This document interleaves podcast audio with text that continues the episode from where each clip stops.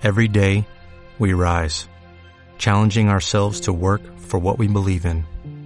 At U.S. Border Patrol, protecting our borders is more than a job, it's a calling. Agents answer the call, working together to keep our country and communities safe. If you're ready for a new mission, join U.S. Border Patrol and go beyond. Learn more at cbp.gov/careers. Buenos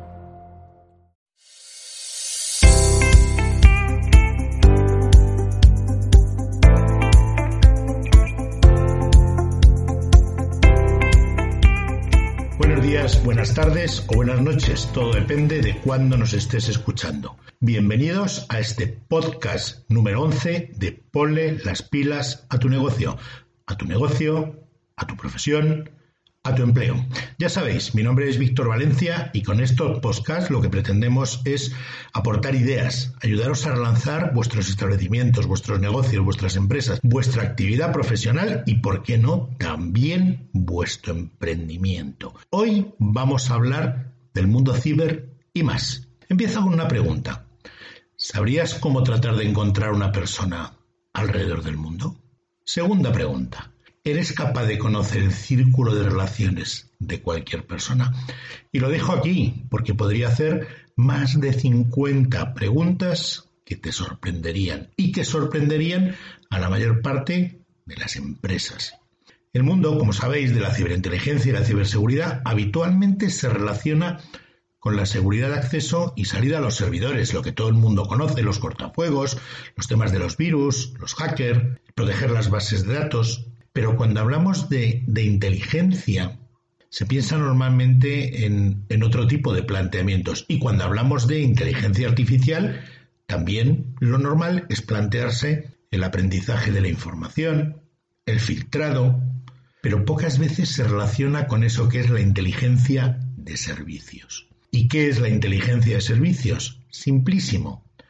Hay una parte del mundo ciber que afecta directamente a temas que mucha gente desconoce. No se trata tanto de procesamiento de datos, sino más bien de inteligencia como disciplina de seguridad.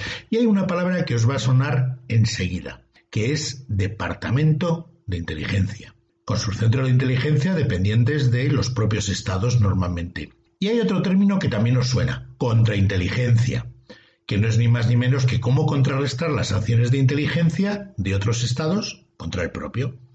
Y por lo tanto, en qué medida un país interactúa o intenta interactuar sobre otros. Hace años ya sabéis que se les conocía como servicios de espionaje y contraespionaje, de esos que veíamos en las películas, de James Bond, de los agentes secretos. Pero hoy en día esa palabra espionaje eh, ya sabéis que es delito, el espiar es delito. Ahora ya no se trata de espiar, se trata de hacer inteligencia y contrainteligencia. Bueno, cambiamos las palabras, pero básicamente se sigue haciendo lo mismo. Buscar información crítica y evitar que esa misma información se divulgue, dependiendo de lo que nos interese en cada momento. Sobre todo que se divulgue de forma no controlada, que es lo peligroso. Hoy en día los agentes secretos, ya sabéis, no luchan por las calles en persecuciones increíbles o en instalaciones secretas. La mayor parte de este tipo de actividades por parte de los agentes de inteligencia se hace en muchos casos desde el mundo ciber, cual no quiere decir que no haya trabajos de campo, que no sigan pudiendo estar en determinados entornos, en determinados sitios, pero sobre todo la informática es su arma. ¿Sabéis cuál es el mejor sitio para esconder una paja concreta y específica? Seguro que todos habéis pensado lo mismo, en un pajar. ¿Por qué? Porque entre tanta paja es complicado encontrar una concreta. Bueno, pues para eso hay servicios de ciberinformación y ciberdesinformación.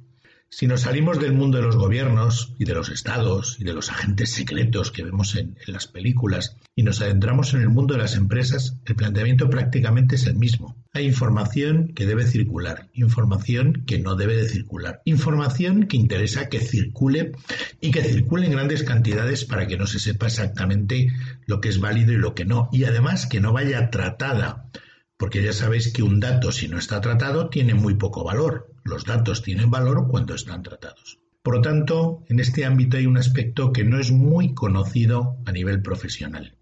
que gestiona el cómo acceder a información, llamémosle sensible, por llamarle de alguna forma. O eso sí, conseguir que esa información sensible no sea fácil de localizar. Pero no porque esté encriptada, escondida, no, no, sino porque está tan disimulada que prácticamente es imposible identificarla. Todo ello, eso sí, de forma legal, a través de métodos muy, muy especializados y herramientas que muy poca gente conoce y domina en el mundo empresarial. No os asustéis, para conseguir dominar esas técnicas no se necesita estar muchos años de formación. Es más, os cuento, bastaría con 20 horas. No para todo, sino para cosas concretas, específicas, determinados temas.